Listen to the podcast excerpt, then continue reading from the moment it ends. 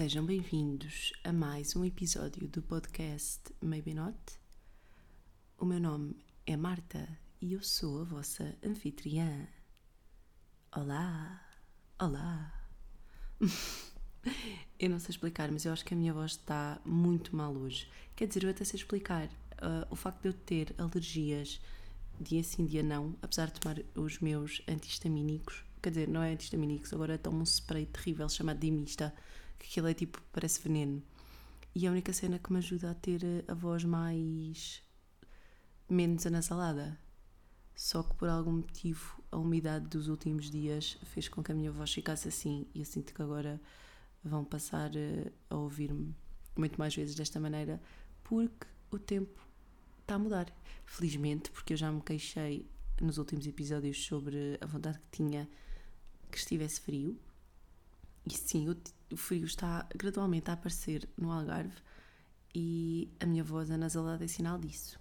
Por isso, espero que daqui a uns episódios eu esteja tipo a tossir e a beixar e a dizer eu adoro o inverno, eu adoro o tempo frio, amo. Ai, eu sou tão parva. É assim que eu vou, é assim que eu vou começar o podcast. Não há volta a dar. É o que. Pá, é o que há. Habituam-se. Habituam-se. Habituem-se à minha estupidez e à minha incapacidade para articular frases às 7h40 uh, da tarde. Mas é isso. Como é que estão? Por um lado, é para perguntar-vos uma coisa, mesmo sabendo que não me podem responder. Mas para efeitos de atmosfera fica e de simpatia, fica a pergunta, antes de passar diretamente ao assunto que me traz aqui. Mas claro, vou fazer disclaimer. Espero que estejam bem, espero que estejam a ter uma boa semana, com muita luz, com muita paz, sabem? Uh, acreditem em vocês. Eu estou a ser muito estúpida. Mas vá, eu vou voltar ao, ao tema, vou-me focar, senão vou aparvalhar. E apesar de eu ter vontade para aparvalhar hoje, eu também tenho vontade de falar sobre uma cena e também tenho de parar de dizer cena. Sobre uma coisa, também tenho de parar de dizer coisa. Sobre uma questão que eu julgo ser de veras interessante. De veras? Veras. Na verdade, eu já falei disto algumas vezes e não me lembro até que ponto é que eu fui muito específica na newsletter, mas eu já falei, falei disto também com algumas pessoas e com amigos mais próximos e que até sentem o mesmo que eu.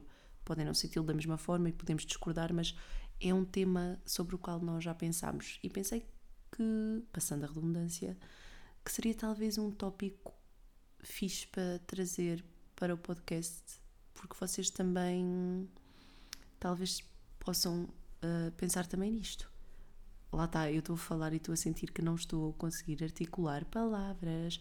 Eu vou estar mais consciente, prometo. A seguir à moto a passar.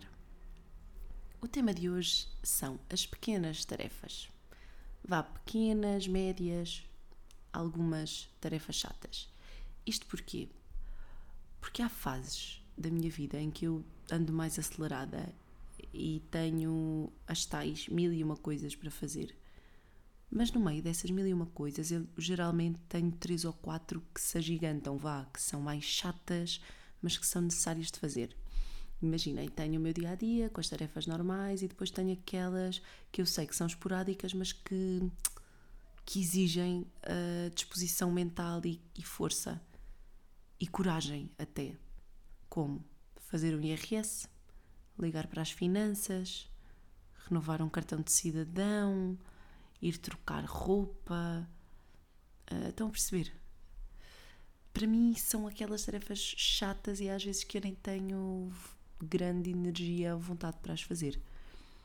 E assim que eu os vou riscando da lista, eu penso que estou cada vez mais perto de atingir aquele estado da minha vida em que eu não vou ter nada de extra chato na minha cabeça para me chatear, além do do geral, do, do, do, do que é normal de uma rotina. Do género, na minha cabeça eu penso: boa, Marta, não tens nada para fazer, E essa sensação, ou seja, não tens nada para fazer de, de extra, essa sensação é bem boa, porque além de tudo aquilo que eu já faço no dia a dia, é bom não ter aquelas tarefas extra que eu sei que vou ter de fazer. Mas assim que eu as termino e me deixo tipo novamente na estaca zero, eis que aparecem boé tarefas e eu penso, ok, a minha vida é isto. Eu acho sempre que vou ter tipo uma altura uh, de paz ou sei lá, pausa entre aquelas tarefas chatas e assim que eu tenho um minuto de pausa, voltam pequeninas tarefas chata, chatas. E sim, parece que eu me estou a queixar muito, mas só quero tentar perceber se vocês também se identificam com isto se também sentem esta coisa de poça, eu achei que já tinha conseguido fazer estas tarefas que eram pá, cansativas e que iam exigir algum esforço da minha parte e assim que eu as acabei e me sinto aliviada, pronto. Já estão aqui mais umas quantas assim do nada. E eu passo-me, mas ao mesmo tempo eu entendo, eu fico com raiva porque penso, oh, a sério, já estava tão bem, agora surgiram mais estas coisas. Mas se eu me passo e fico com raiva, eu também entendo. Porquê? Porque é o que dizem, é a vida. E o que é vida se não uma lista de tarefas sem fim uh, até ao dia da nossa morte? Isto parece bem fatalista. E é, e é assim, eu sou uma pessoa que, que consegue ver o lado menos bom das coisas e um bocadinho mais fatalista. Mas sou, acima de tudo, acho eu, capaz de olhar para essa mesma coisa de uma forma positiva, luminosa, por assim dizer. E a verdade é que eu não acho que o facto da nossa vida ser uma lista infindável de coisas por fazer seja incompatível necessariamente com a diversão ou com o prazer. Eu acho até que há tarefas que são essenciais para o nosso prazer de viver.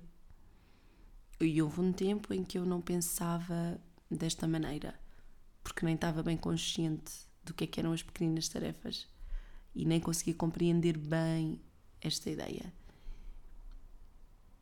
E, e ao mesmo tempo, outra coisa em que eu, uh, em que eu penso é que falar sobre o óbvio pode muitas vezes soar redundante, mas ao mesmo tempo o facto de as coisas serem óbvias faz com que pensemos menos delas, nelas, ou tenhamos menos, menos vontade de pensar naquilo que parece dado, parece adquirido.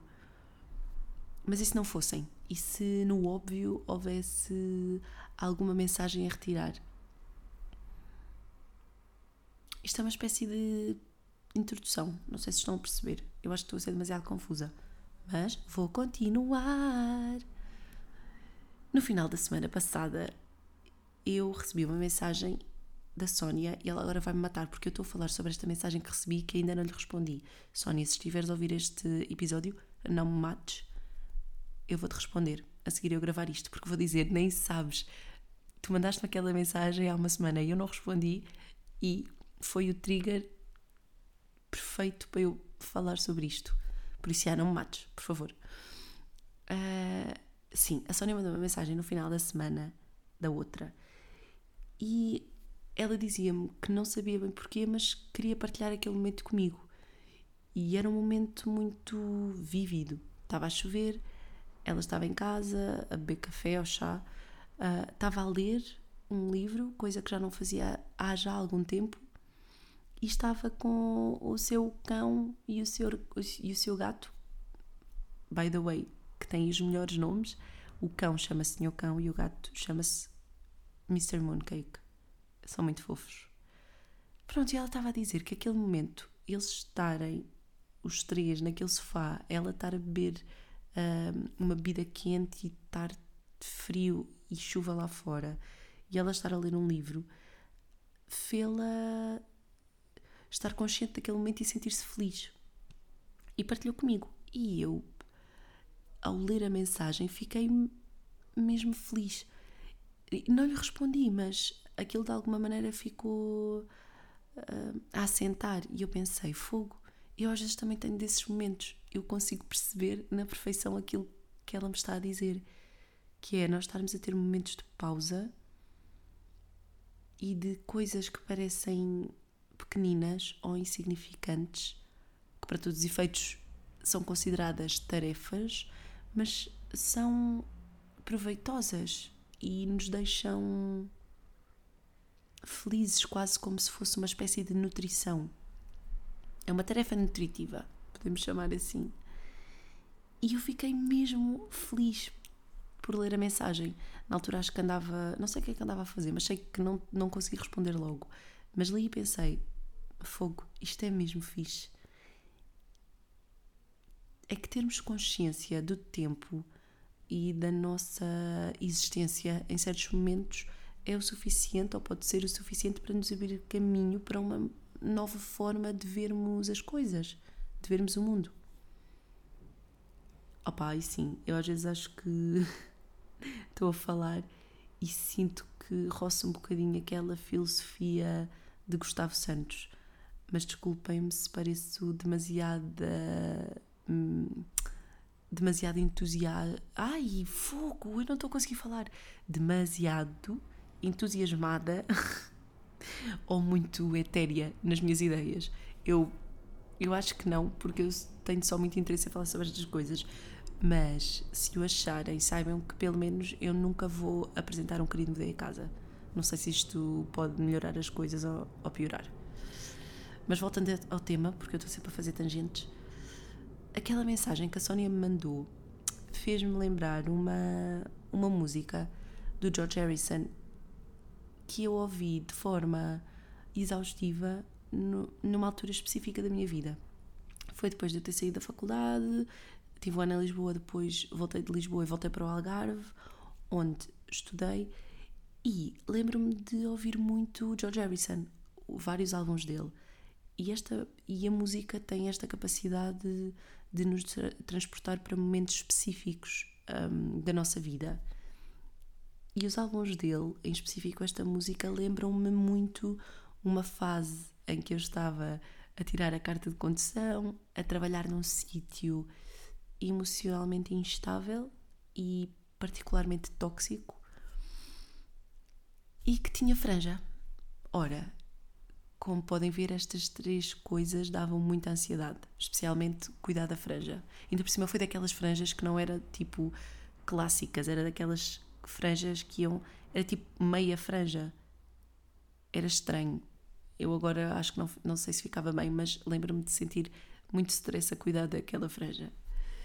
E talvez por estar naquela fase de mudança, daí o penteado, e, de aceitar, e de aceitar que, que as condições em que eu existia naquele momento podiam não ser as mais felizes, fez com que ainda assim no meio disso eu conseguisse encontrar espaço para, para estar sem, sem nenhuma outra responsabilidade que não fosse respirar.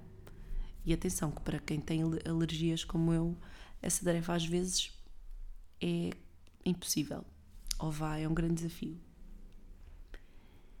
Mas a música do George Harrison, esta, a música chamava-se Be Here Now, é, é inspirada no livro com o mesmo nome, do, do professor e do psicólogo Richard Alpert. Ele ficou mais conhecido como Ramdas. E o livro, que depois inspirou George Harrison a escrever esta música, chama-se, lá está, Be Here Now, e é um livro de memórias que foi escrito em 1971, creio, e fala essencialmente sobre a importância de estarmos presentes no aqui e agora. Há quem tenha chamado este livro de, de Bíblia contracultural, uh, não só por ter sido lançado numa altura de grandes convulsões uh, sociais e políticas, como por ter introduzido a filosofia do Oriente a uma geração de baby boomers do Ocidente, coisas com as quais talvez eles nunca tenham tido contacto. E o, o livro descreve, no fundo, a transformação de um homem perante a aceitação dos princípios do yoga. Ele depois viaja até à Índia e, e, essa jornada é muito, foi muito importante na vida dele. Mas também através da, de uma redefinição moderna da importância do lado espiritual na natureza do, do próprio homem. O livro vem acompanhado de hum, ilustrações muito bonitas e de mensagens. Algumas são curtas, outras são mais complexas, mas são muito claras. Aquilo que ele, que ele pretende dizer está, está retratado de uma forma muito especial. E hum, se gostam destes temas, aconselho a comprarem o livro porque é daqueles livros aos quais ao qual eu recorro algumas vezes, quase como uma espécie de rotina. Às vezes vou só lá ler passagens e ver algumas ilustrações, porque são visuais e mensagens que ficam a ecoar na minha cabeça. E não quer dizer que eu as perceba logo, porque há muita coisa ali que eu ainda não percebi. Uh, mas, mas o giro é às vezes estou a fazer outras coisas ou passo por uh, situações e algumas das coisas que eu li uh, fazem sentido, fazem clique. E reconhecer-lhes esse sentido passado algum tempo às vezes é ainda mais prazeroso do que a perceber-me logo do sentido das coisas no exato momento. Mas isto para vos dizer o quê? Que tanto o livro do Ramdas como o álbum do Harrison me transportam para este estado mental de contemplação, de atenção e de consciência para, que, para, para com aquilo que eu estou a fazer no, no presente, no tempo presente. Faço enquanto estou a falar com vocês, mas faço também no trabalho, com as tarefas que tenho para fazer, como faço em casa, com tarefas pequenas que muitas vezes podem parecer insignificantes e eu até posso não querer fazê-las mas que ao fazê-las retiro algo de hum, importante, acho. E eis o meu ponto. Isto também fazendo um paralelismo com aquilo que a Sónia me disse que acabou por fazer trigger. Um, ou por fazer gatilho. Gatilho é estranho. Trigger é melhor. Um, por, muito que, por muito que eu concordo com, com estas perspectivas, há aqui algumas questões que eu gostava de pensar. Primeiro, porque além do Ramdas e do Harrison, eu li há algum tempo atrás um livro de um, de um outro senhor, monge budista. Como podem ver, há aqui uma, há um tema comum. E o, o senhor chama-se Thich Nhat Hanh e ele escreveu um livro chamado A Arte de Viver. Acho que a tradução em, em português é esta. E a teoria dele fala sobre a capacidade para nós de termos uma, uma atenção completa sobre aquilo que fazemos. Queira isso dizer que a ação seja lavar pratos, atender o telefone, descascar uma laranja, o que seja. O livro é bastante engraçado e tem algumas histórias e espécie de anedotas que ajudam a fazer sentido da mensagem que ele pretende passar. E reforça a ideia do, do livro do Ram Dass, uh, praticar a ideia de estarmos presentes. E é isso, por muito que eu concorde com todos estes lados, um, uma coisa que eu adoro fazer nas tarefas mais corriqueiras é precisamente ter a possibilidade para o fazer de duas formas em específico. E eu vou falar da minha, da minha perspectiva porque é aquela que eu conheço e é aquela sobre a qual eu poderei melhor falar. Uma dessas uma das formas que eu arranjo para fazer uma destas uh, estas tarefas mais uh, corriqueiras epá uma das formas que eu arranjo para fazer estas tarefas mais corriqueiras é, por exemplo, um, estar presente naquele momento e, por exemplo, lavar a louça por lavar a louça, como se a minha vida se resumisse àquele momento. E dois, praticar essa tarefa de forma automática e deixar que esse momento se transforme numa forma da minha cabeça escapar para pensar em temas mais abstratos. E eu vou explicar. Seja, sei lá, a lavar pratos, a cozinhar, a estender a roupa, eu vou ter sempre uma destas posturas.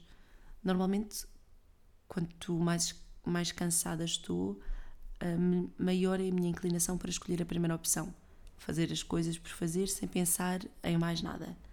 Mas quando me sinto com energia e sei que vou ter de passar, digamos, os próximos 30 minutos a dar um jeito à cozinha ou a tratar de papelada simplesmente burocrática em que tenho de assinar o meu nome, por exemplo, ponho-me a pensar em ideias mais abstratas e soltas até conseguir eh, organizá-las na minha cabeça, eh, filtrá-las, seja pensar em planos para o fim de semana, seja pensar naquilo que vou jantar ou no quão gosto de cozinhar, que tema levarei para o, para o próximo episódio. Entendem? E na verdade, lá está. Eu estou a falar de coisas óbvias. Pode parecer. Uh, sei lá, pode parecer uma conversa gratuita. Mas eu acho mesmo que, que o facto de falarmos sobre as coisas óbvias às vezes nos acrescenta algo. E, e suponho que vocês também o façam, porque é algo que toda a gente faz. Eu não estou a dizer isto como se fosse diferente, não sou. Vocês fazem também, de certeza. Mas é fixe pensarmos na beleza das pequenas coisas. Agora parecia que ia introduzir o podcast do Expresso, sabem? Um, é de facto um bom ensinamento que, que tenho levado comigo. E eu acho que aprendi isso da minha família, porque o meu pai é aquela pessoa que aprendeu a fazer tudo sozinho e se detém sobre uma coisa de tal forma que fica super focado e fica chateado quando não consegue resolver. E é muito detalhado na forma como se dedica a uma tarefa. Às vezes até demais, eu às vezes sofria com a exigência que ele que ele punha, que ele impunha às pessoas para serem como ele e para fazerem as tarefas como ele, com o tal brio, com a tal exigência, que eu agora vejo que é algo admirável, mas na altura, como não tinha essa noção e era mais pequena, só pensava, ok, eu não preciso de ser assim tão exigente a fazer isto. Mas sim, é, é uma coisa necessária, fazer as coisas como deve ser, ter brio naquilo que se faz. Mas também revejo isso, por exemplo, quando vejo a minha avó a costurar, a ter gosto em perguntar-nos que roupas, quando nós vamos a casa, que roupas é que nós temos que possam estar ou encardidas ou que precisem do, de um botão ou de um ponto para se dar. E ela detém-se sobre aquele momento de uma forma calma. É como se estivesse quase a descansar sobre aquilo, fazer a tarefa por fazer a tarefa e nada mais. Como vejo na minha mãe, como vejo nas minhas irmãs, eh, enfim, à nossa volta nós vemos as pessoas fazer, eh, fazerem isso. E, e levou, levei algum tempo até perceber de forma mais explícita o que é que isso queria dizer, mas agora que o reconheço, tento aplicar esse mesmo exercício que vi os outros fazer na minha própria vida. E claro, uh, o facto de nós termos passado por uma pandemia obrigou-nos de certa maneira a parar. Hum, muita gente teve Covid, eu tive Covid. Estar doente no meio disso acaba por também nos obrigar a parar e a estarmos atentos, um, sem nada para fazer, ao que está à nossa volta. E o facto de nós termos passado tanto tempo nessa rotina fez com que a paragem parecesse menos uma obrigação e mais uma escolha. Nós podemos escolher cozinhar mais, ver mais filmes, estar menos tempo no Instagram, ler mais, sonhar ou imaginar cenários hipotéticos de forma mais frequente, estarmos sozinhos e aprendermos a lidar de uma forma mais confortável com a nossa própria solidão, que não é necessariamente negativa ouvir um vinil e levantar-nos para mudar o disco e voltar a ouvir. Estar no sofá sem fazer nada, estar no sofá ou na cama só olhar para o teto. Em grande parte, essa paragem global que foi sentida quase por toda a gente, de certa maneira foi um bocadinho positiva para mim, no sentido em que eu consegui reconhecer a importância de todas estas pequenas coisas que fazem parte da minha vida e já faziam, mesmo que eu muitas vezes as visse como um incómodo. E eu acho mesmo que, que as tarefas, sejam elas grandes ou pequenas, dão sentido à minha vida. E eu nem falo propriamente do trabalho em específico, uh, falo das tarefas de cada uma das nossas vidas. E não estou a confundi-las com uma postura de otimização de, de, vida, como eu também já falei nos episódios anteriores, falo nas tarefas corriqueiras, nas, nas, nas tarefas, nas tarefas que por acaso ninguém quer saber ou fazer. Nas tarefas. Pronto, vamos passar à frente. Nas tarefas que muitas vezes nós não queremos fazer porque são insignificantes. Pensamos, mas porquê é que eu vou perder tanto tempo a fazer isto se podia ter uma bimbi que faz por mim? Ou porque é que. Calma, já lá vamos. Eu sei que a bimbi é um assunto sensível e que há gente que adora e que há gente que odeia. Eu estou no meio. Já estive numa, numa ponta, já estive noutra. Mentira, eu nunca tive a favor da bimbi, tive sempre anti-bimbi, defensora de cozinhar uh, e de fazer tudo manual, mas era estava só a ser estúpida. A bimbi dá jeito. Eu estou no meio. Mas, voltando àquilo que eu estava a dizer, estas tarefas que muitas das vezes nós, muitas das vezes nós achamos que são insignificantes são realmente importantes na minha vida.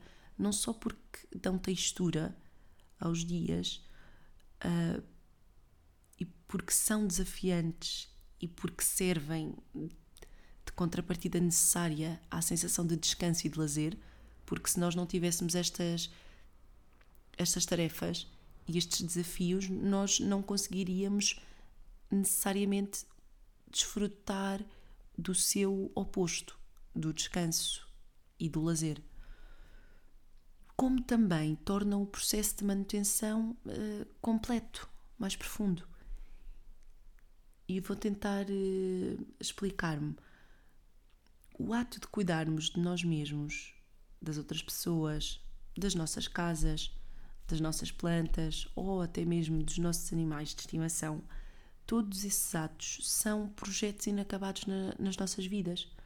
Fazemos-lo de forma repetida, não para conquistar nem para ganhar nada a título pessoal, uh, mas para os manter, simplesmente nutrir esse, esses momentos sem grandes expectativas.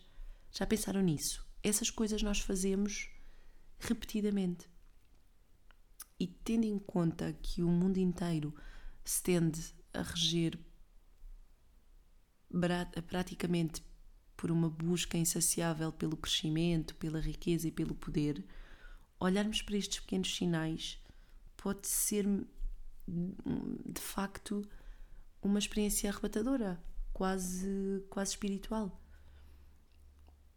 É certo que muitas vezes o valor que o capitalismo dá ao crescimento e à produtividade, como também já falei no passado, desencoraja-nos muitas vezes de valorizar o tempo que gastamos a fazer coisas hum, que podem ser vistas como insignificantes. E contra mim falo. Há muitas vezes em que a minha paciência não existe para este tipo de tarefas e penso para que eu estou a demorar 30 minutos a cozinhar se podia ter uma máquina que fazia isto rapidamente e eu conseguia poupar muito tempo.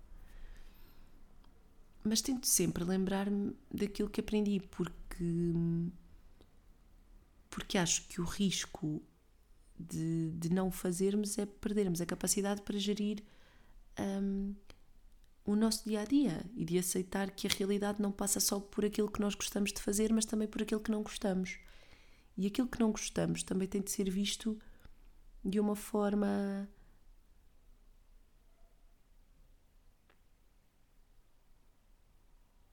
analítica. Eu demorei a pensar porque assim que disse isto estava dividida entre discordar e concordar. Coisas que não gostamos, isto aplica-se a tarefas do dia a dia. Não se aplica a coisas importantes na nossa vida como uh, trabalho, trabalho é uma coisa que, ok, nem todos temos de gostar daquilo que fazemos, mas tem de nos dar algum prazer, nem que seja mínimo. Não é disso que eu falo, nós não temos de fazer aquilo que não gostamos como se fosse, sei lá, motivo de orgulho. Ah, uau, que resiliente, estás a fazer aquilo que não gostas durante anos. Não é isso que eu estou a dizer, isso é péssimo. E isso é um trabalho que leva tempo até percebermos até que ponto é que estamos estalhados ai, talhados para esse trabalho, gostamos daquilo que fazemos, conseguimos retirar prazer, mas exige de qualquer uma das, das formas que nos que pensemos sobre isso. Mas aquilo sobre o qual eu, eu, eu falo nem é do trabalho especificamente, é do dia a dia. Um, eu também já citei muitas vezes uma, uma autora no passado que se chama Jenny Odell, acho que é assim que se chama o nome, ou melhor, acho que é assim que se diz. E tem um livro muito interessante que eu já li e também já recomendei que se chama How to Do Nothing. E no livro ela diz-nos uma coisa que eu achei muito, muito interessante e que acho que acrescenta a esta conversa. E eu agora até vou citar para ser mais, mais fácil. Ela diz-nos que no contexto da saúde e da ecologia, as coisas que crescem são, sem controlo são frequentemente consideradas como parasitas ou cancerígenas. Ainda assim, vivemos numa época em que a cultura privilegia a novidade e o crescimento em prol do que é cíclico e regenerativo. A nossa própria ideia de produtividade tem como premissa a ideia de produzir algo novo, ao passo que não temos essa tendência para olhar para a manutenção e cuidado como algo produtivo da mesma maneira, mas devíamos. Diz, diz a autora. E epá, é isso.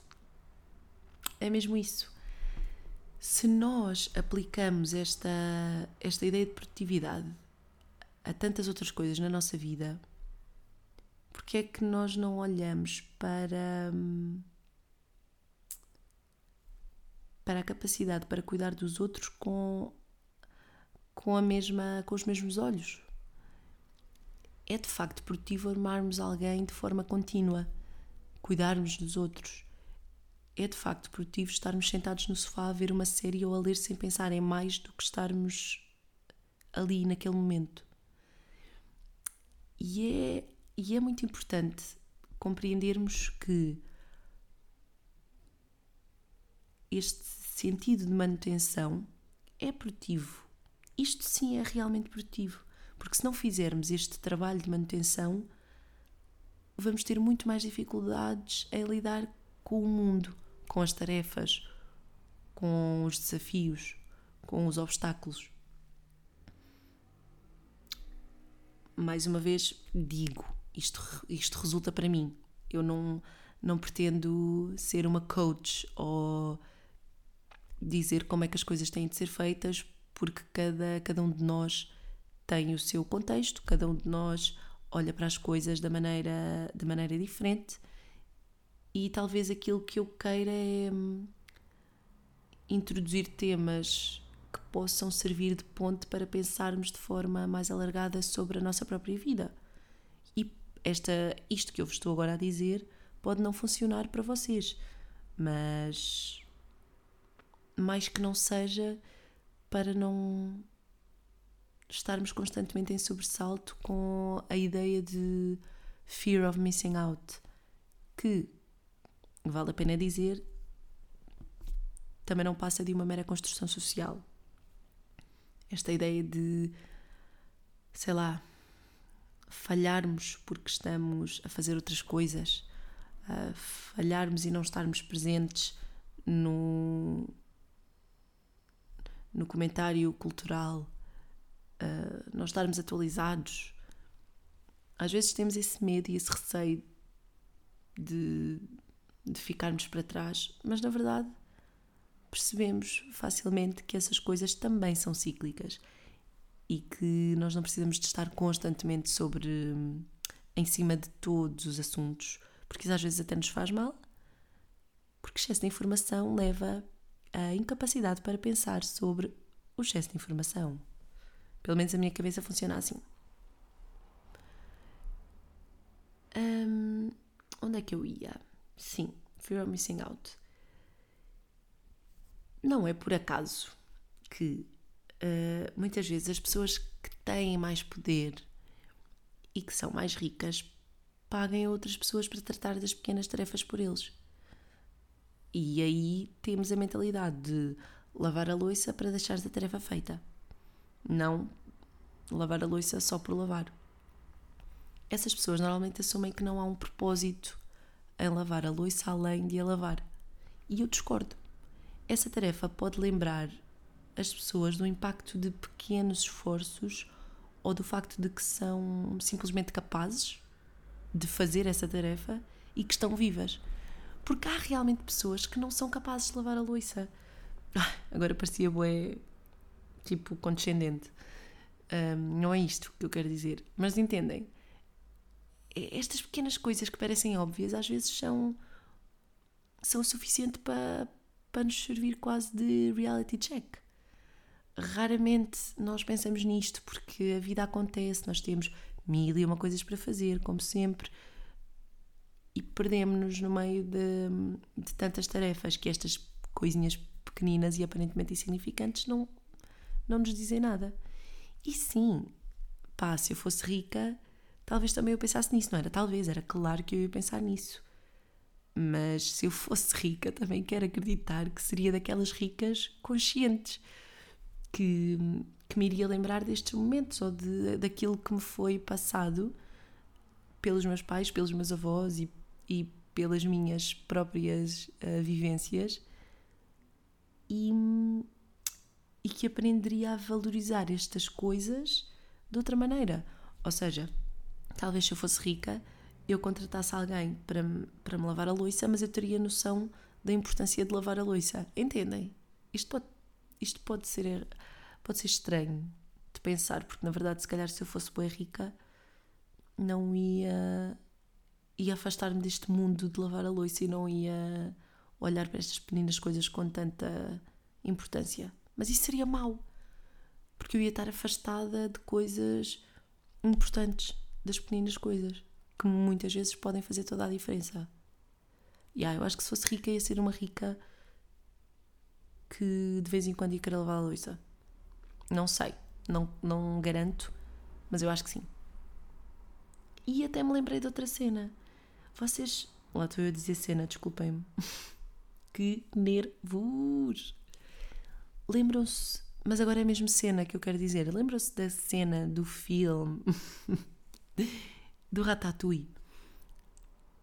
Tipo a cena mítica em que o crítico de cozinha se senta e o Remy prepara aquele prato super nostálgico que transporta o crítico de cozinha, de culinária, para a memória de um passado longínquo, mas que o tornou de certa forma mais humano naquele momento. Eu adoro aquela cena. Eu já chorei com aquela cena. Para já porque eu adoro Ratatouille.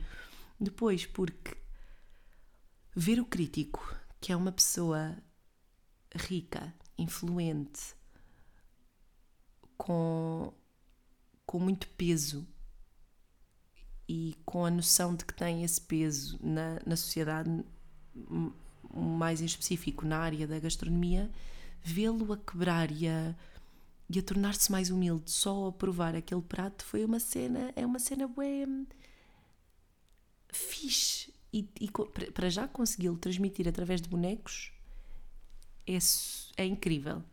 Depois, vermos isso acontecer é uma espécie de, lá está, reality check, porque ter essa noção de que se tem essa influência e que se chegou a um, a um certo patamar na vida, mas que um prato é suficiente para nos fazer voltar atrás no tempo e olharmos para as coisas simples e que aparentemente eram insignificantes ou de pouco valor, como realmente significativas na forma como nós olhamos o mundo é fascinante.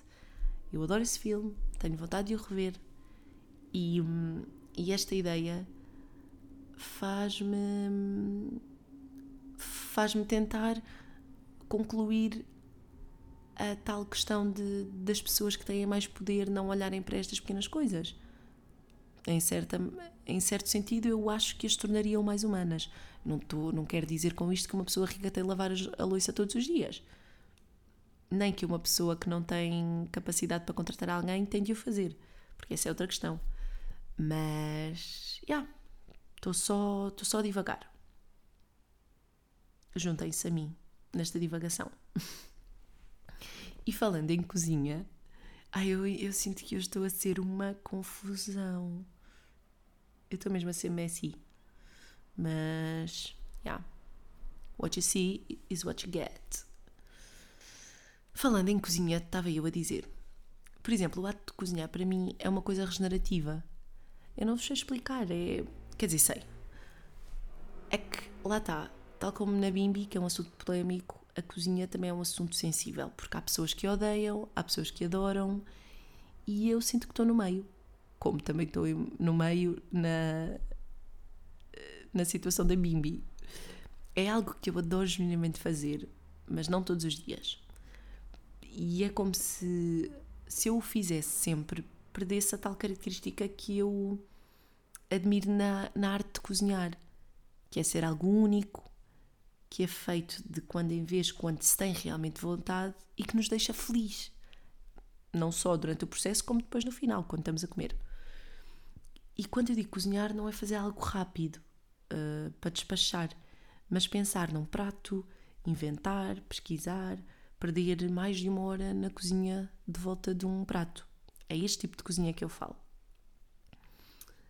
Esses momentos são importantes, são tarefas que nos acrescentam. A mim, lá está, que estou no meio. Claro que se calhar uma pessoa que odeia, talvez eu recomendasse experimentar. E se o André estiver a ouvir este podcast, ele saberá do que falo, porque ele é a pessoa que não adora cozinhar, mas eu acho que ele tinha. Eu, não é tinha, eu acho que ele tem de se obrigar a descobrir o que é que, o que, é que ele pode gostar na, na cozinha. E claro, ele não tem de cozinhar todos os dias, pá, mas de vez em quando era fixe. Não só para me dar descanso, como para encontrar. Eh, parem de apitar. Estão a apitar bué. Será, será que é porque eu já cheguei o tempo de podcast? Estou a gozar. Mas sim, André, se estiveres a ouvir este podcast, eu sei que estás aí ao lado a jogar FIFA, mas se estiveres a ouvir este podcast, acho que devias passar uma hora na cozinha a fazer um prato que adorasses. E torradas não está incluído nessa lista. Tinha mesmo de ser uma cena diferente, completa, de receita, de chefe. Outra coisa que faz parte da cozinha e que eu acho que é muito importante e que mudou a minha vida, e eu não estou a gozar, mudou mesmo a minha vida, eu não estou a gozar, é cozinhar com os instrumentos certos. E a Sónia, que eu já vos falei no início deste episódio, ela está muito à frente no que diz respeito a este tipo de coisas. Porque ela tem sempre tudo o que é certo. Ela tem as melhores ferramentas, ela tem.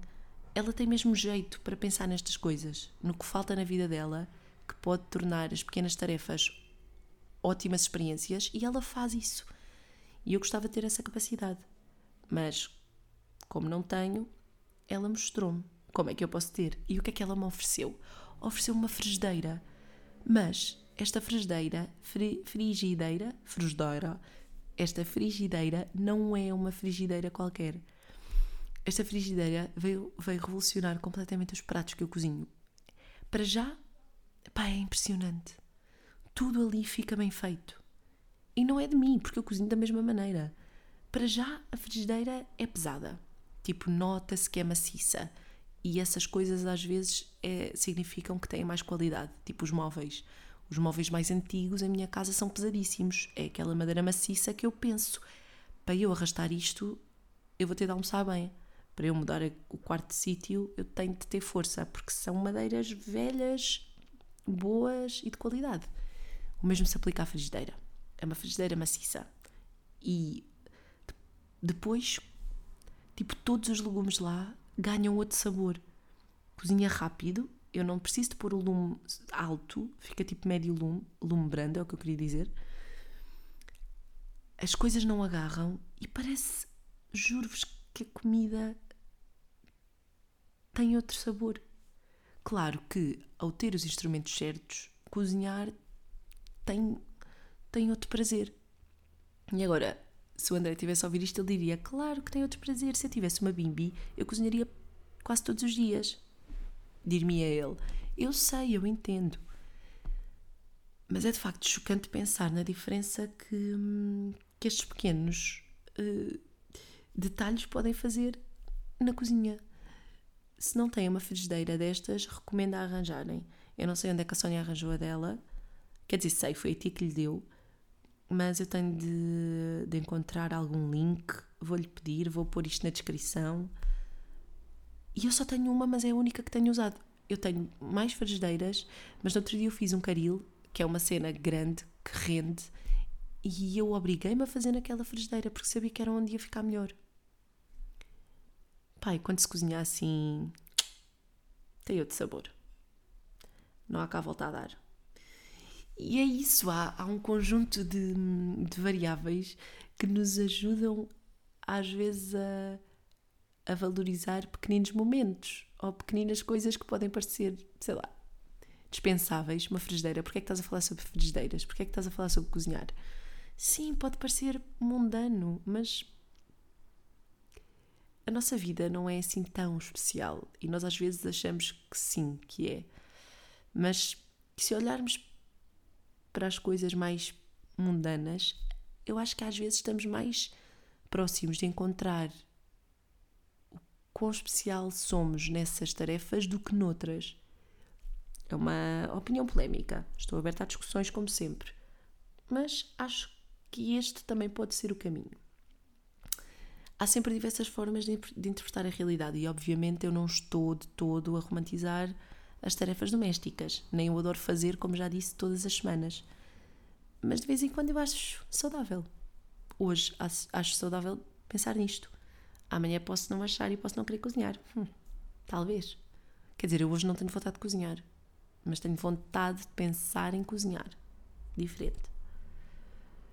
Eu não sei se vocês também passam por isto, mas eu às vezes quando não tenho nada para fazer, fico num dilema entre escolher, ok, vou, sei que não tenho jantar, vou para a cozinha fazer esta tarefa, vou apanhar a roupa que está estendida há um dia e que já está seca e eu ainda não apanhei, mas sei que tenho de fazer.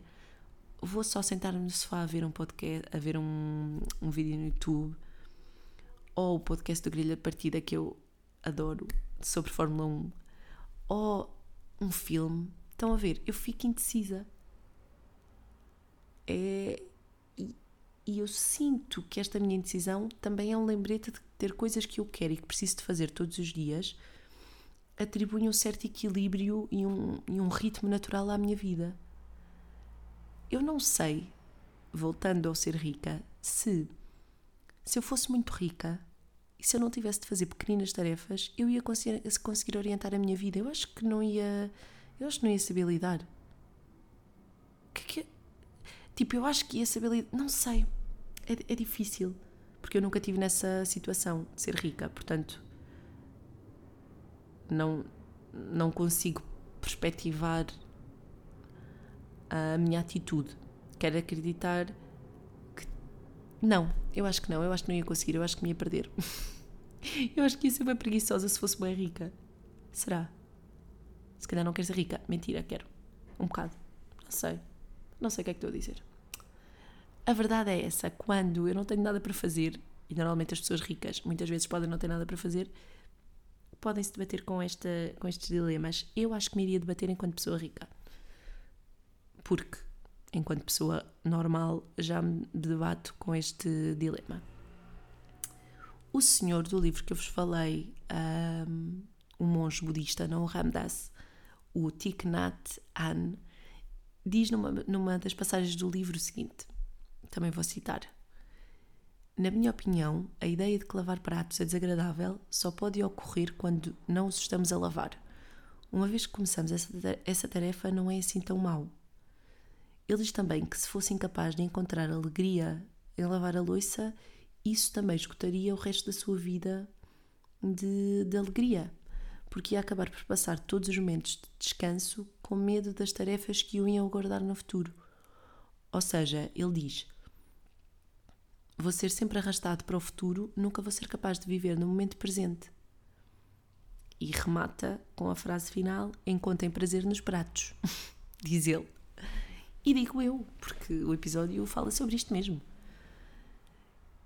Claro que eu não tenho o nível de presença espiritual deste senhor, porque ele é literalmente um um monge. Ai, um monge? Ele é literalmente um monge. Mas tal como quando eu ouço a Be Here Now ou revisito algumas passagens do livro do Ram Dass, eu relembro-me que tenho esta tarefa cíclica por retomar. Esta mesmo, em que eu estou a pensar hoje. Nunca mais pensei nela.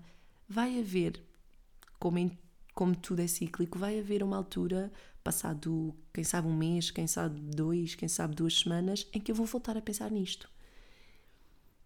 E há vezes em que eu tenho medo de tarefas e só quero que elas acabem. Normalmente eu penso nos momentos a seguir à tarefa e no desejo que tenho em já estar no futuro em relação a, essa mesma tarefa que tenho por fazer. Especialmente aquelas que são mais desafiantes ou chatas.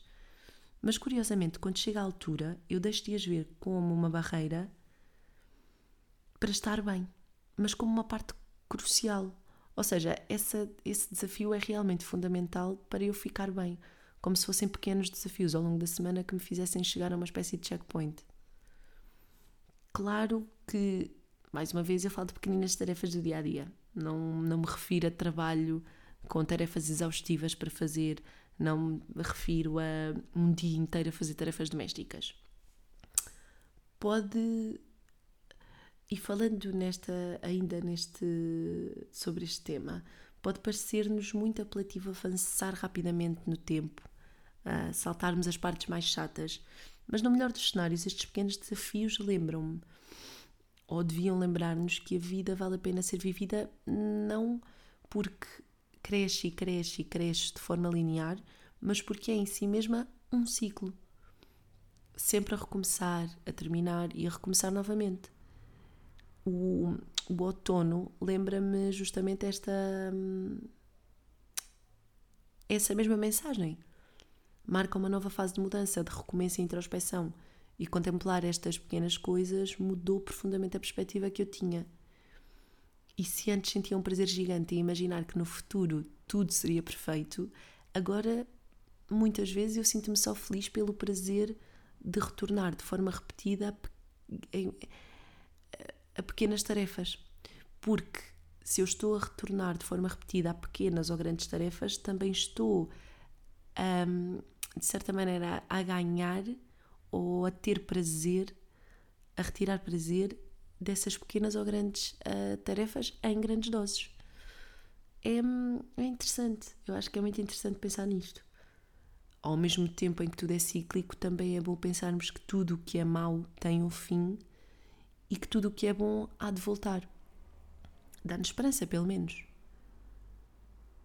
E faz com que as coisas que nós às vezes imaginamos possam ser muito menos complicadas ao pensarmos desta maneira. Pode, é certo que pode soar a clichê, romântico, até banal. É, é verdade. E para tudo há um limite, como eu já disse, especialmente quando vivemos em tempos precários, difíceis. Não há nenhum imperativo moral que nos obrigue a encontrar alegria ou prazer em trabalhos mal remunerados, injustos, uh, em que nos sintamos mal ou para os quais não estejamos talhados. Nós não vivemos para, para sentir este, este sacrifício. Às vezes aquilo tem de ser feito, mas não, tive, não temos de viver uh, nesta nesta, nesta ideia de que o sacrifício é, é sinal de orgulho. E isso às vezes enerva-me. Uh, esse mindset em específico enerva-me. Porque é uma coisa que também está muito instituída e é muito. é motivo de orgulho. Epá, que resiliente. Estás a fazer mil e um sacrifícios. Isso às vezes não é tão motivo de orgulho como, como deveríamos achar.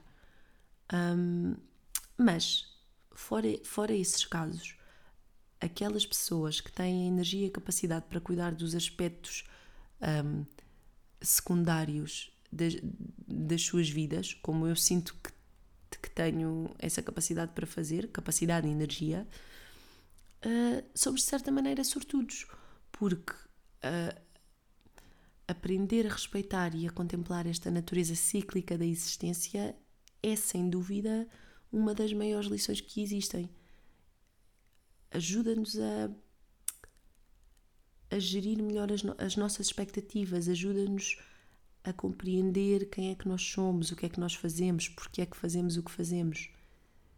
Essas são as grandes perguntas para os quais normalmente nós nunca vamos ter resposta, mas que servem de, de catalisador para, para uma reflexão contínua ao longo dos nossos anos. E daí vem o crescimento. Eu sinto que, que sou um bocadinho mais madura, apesar de também ser parvinha, porque penso muitas vezes sobre estas coisas de forma cíclica. Não penso só uma vez e deixo de pensar. Como tudo, as coisas vão e vêm, vão e vêm, e nesse, e nesse ir e voltar há uma recompensa. E é uma recompensa que vai, que vai crescendo, que vai maturando, que vai mudando, e por consequência nós mudamos também. Eu eu também tenho medo das minhas tarefas. Eu também tenho dificuldades em estar concentrada muitas vezes a ler porque estou a pensar no que fazer a seguir. Mas talvez haja espaço para revisitar de forma contínua aquilo que acho que é importante para mim, o que preciso de fazer e quando. Mas uma coisa é certa: a, a minha e a vossa vida vão sempre exigir este cuidado. O esforço que colocarmos nesse cuidado será uma das contribuições mais significativas e decisivas nas nossas vidas. Um, no, no início da letra do, da Be Here Now, o George Harrison diz, e também prestando uma homenagem ao Ramdas: Lembra-te, agora estás aqui, agora. É, é isso, lembra-te, agora estás aqui, agora. Falando em agora. Ai, eu senti que isto foi bem cheesy. Ah! Falando aí agora, e, e antes que me despeça, espero não ter sido muito confusa. Eu sinto que fui bué confusa. Desculpem-me, eu hoje estou num dia. Não é num dia mau, mas estou num dia em que sinto que quero dizer muita coisa e, como eu sou super trapalhona, eu estou a ter boas dificuldades em filtrar tudo aquilo que quero dizer, porque eu quero falar de mil e uma coisas. Mas se eu achava que um podcast era uma, uma forma de me aproximar das pessoas, sim, é verdade, aproxima mais das pessoas porque conseguem ouvir a minha voz fora de um registro de, de, de escrita. Um, ao mesmo tempo também me desafia, lá está, a tentar condensar o que quero dizer. É impossível, eu falo bué. E eu não sei se metade daquilo que eu falo é interessante, eu espero que sim, se não for, mais que não seja, para eu voltar a ouvir aquilo que digo e pensar: ok, Marta, estás errada. Ok, Marta, estás certa. Não sei, não sei o que vos diga, mas já. Yeah, eu, queria, eu queria passar horas a falar sobre isto. E às vezes tenho medo que uma hora seja pouco para falar de forma completa sobre as coisas. Às vezes tenho este medo que é eu gosto de falar sobre as coisas, mas não quero passar só uma ideia queria passar várias, porque há sempre várias perspectivas da mesma coisa e é importante termos essa diversidade de interpretação para também podermos refletir. Mas, por hoje, eu vou parar de falar sobre lavar pratos e sobre tarefas pequeninas. Vou só dizer que para mim são coisas realmente importantes e que me ajudam às vezes a escapar da minha própria rotina Pode parecer irónico porque essas coisas são rotineiras, mas o facto de eu as fazer dá-me paz. No outro dia, hum, a Isabel mostrou-me umas bolsinhas que está a fazer e que anda a aprender com a mãe a fazer crochê, acho que é crochê. E eu olhei para aquilo e pensei: deve estar a ser uma experiência bem fixe, porque está a fazer uma tarefa para já que não é comum, ou seja, que não é uma coisa que nós fazemos no dia a dia. É algo que existe aprendizagem, atenção, paciência. Depois é algo uh, de muito. que tem um significado muito especial, porque é a mãe que lhe está uh, a dar dicas, que a está a ensinar. E essa experiência acrescenta. Eu imagino que esteja a acrescentar a ela, não só porque está a aprender a fazer crochê e a fazer bolsinhas bué giras, que eu já lhe pedi para para fazer uma no Natal, como a ideia de estar presente só ali naquele momento a criar mais uma memória na vida dela e da mãe. É tão bonito, não é? É mesmo. Eu espero criar memórias dessas agora no Natal quando for a casa. Porque já tenho muitas saudades. Mas sim, digam-me se têm. Ou melhor, quais as vossas ideias sobre, esta, sobre este tema? Sobre estas tarefas pequenas, sobre estas tarefas mais desafiantes, sobre as tarefas mais chatas e o que é que. E o que é que têm aprendido com elas? Até agora foi isto que eu aprendi. Quer dizer, na verdade eu aprendi mais, mas não tenho tempo para falar sobre isto, porque senão vocês iam me matar com, com o tamanho do episódio. Hum, mas já. Yeah. É isso. Um, antes, o que eu vos queria dizer antes de me ir embora são só umas breves notas, sei lá, em jeito de sugestão Sim, porque eu já faço as sugestões na newsletter escrita, mas entretanto adiciono sempre algumas coisas ao podcast porque acho que são fixe de falar. Tenho algumas coisas. Uma delas é o ensaio. Eu já tinha falado disso no, num dos episódios do podcast. Já vos introduzi à série, mas vale realmente a pena. Eu cheguei ao final, a segunda season já está confirmada e se querem ver algum tipo de série documental estranha, mas curiosa e bem feita, esta pode ser uma opção. Estou, estou entretanto, a rever Succession com o André, que ele nunca tinha visto e está a saber muito bem. A série é fantástica, os diálogos estão no ponto e, de forma muito resumida, a série fala sobre uma família americana e super rica que detém um grande monopólio na área da comunicação, dos meios de comunicação. E esse poder está presente não só no negócio, como acaba por se infiltrar quase como peste na própria estrutura familiar, o que faz daquela uma família obviamente disfuncional que lida com traumas sucessivos ao longo das temporadas. É excêntrica, é pesada em alguns momentos, é muito bem humorada noutros e é um bom retrato da, da época atual. Às vezes parece nonsense e eu gosto também disso. Um, além de que todas as personagens são bem trabalhadas, não existem só por existir. Têm um propósito e nota-se que há um crescimento de, delas ao longo das temporadas. E eu também gosto muito disso. A banda sonora é boa, as interpretações são excelentes e, e recomendo também. Só tem três temporadas, a quarta vai sair, acho que na próxima, no próximo ano. Portanto, fica também a minha recomendação. E deixo-vos com ainda com duas coisas. Uma delas, o álbum que eu recomendei na newsletter, o I.O. da. da ai, eu não sei dizer o nome. Mentira, eu sei. Circuit des Yeux. E, e por acaso ela veio cá agora, a Portugal, e eu não consegui ver, mas espero que volte. Uh, o álbum é muito fixe. Primeiro porque é muito diferente e de for, uh, de forma. é muito desafiante a nível sonoro. Depois tem um som muito energético e ao mesmo tempo muito bonito. É meio wacky, sabem? Uh, é muito experimental e criativo e a voz da vocalista, a Hayley Ford, é super flexível, é poderosa, é muito intensa, mas às vezes em momentos de silêncio é muito emotiva e expressiva. Parece que amplifica o momento. Eu achei brutal. Uh, André, obrigada pela recomendação. A todos os que me ouvem, se gostarem deste tipo de música, recomendo também. E finalmente, vou-me despedir, agora que vou pensar no que vou jantar, com uh, uma doidice que eu fiz, que é hoje eu estou bem feliz. Talvez, se calhar, o facto de eu estar a ser confusa é porque eu estou bem excited porque chegou uma encomenda que eu mandei vir e eu fiz isso de forma completamente tonta. Eu comprei um. E atenção, este é literalmente o momento mais geeky da minha vida. Eu comprei o escritório, sabem, da série The Office em Lego.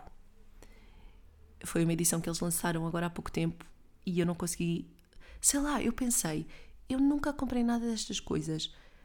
Sinto que gostava bué de ter uma experiência destas, de estar eh, a brincar com legos, mas a, a criar uma cena que me, que, que me dissesse algo. Pá, eu adoro The Office. E pensei, vou-me mimar. e pronto, gastei dinheiro no escritório tenho literalmente uma caixa com mil e tal peças para montar. Ainda por cima, o manual de instruções é o fixe. Eu adoro. Vou-vos mandar fotos e vou-vos não sei, não vos vou pôr a par porque isso vai demorar bué tempo a montar, talvez quando o escritório estiver todo feito. Mas, já, yeah, eu estou super entusiasmada e se calhar é por isso que eu estou muito confusa, de certeza, de certeza. É que eu nunca tinha comprado nada assim, entendem? E ao mesmo tempo, eu estou quase a fazer anos e eu senti que eu tinha de comprar isto porque era quase tipo uma prenda para mim. E pensei, yeah, é mesmo isto que eu vou comprar. Eu adoro The Office e que melhor plano para os próximos tempos do que ganhar tempo a montar um escritório de uma série ficcionada e que presta homenagem a uma a uma vida banal. Eu adoro, adoro The Office. É isto, meus amigos. Pá, é isso, eu já falei muito, vocês já devem estar fartos. Digam-me o que é que acham, se tiverem coisas para achar, se não tiverem, não digam, está tudo bem. Eu estou bem, vocês estão bem, estamos todos bem. Espero que sim. Agora vou fazer o jantar. É tudo por hoje. Se tiverem coisinhas a acrescentar à conversa, partilhem comigo. Adorava ouvir os vossos takes sobre este tema. Mas se não os tiverem, está tudo bem. Fiquem bem, tenham uma excelente semana e vemo-nos daqui a uns dias. Até à próxima terça. Beijinhos! Tchau, tchau, beijinhos. Tchau, tchau, tchau. Tchau, beijinhos. Tchau. Tchau, tchau, tchau, tchau. Tchau, tchau. Beijinhos. Tchau, tchau. Beijinho.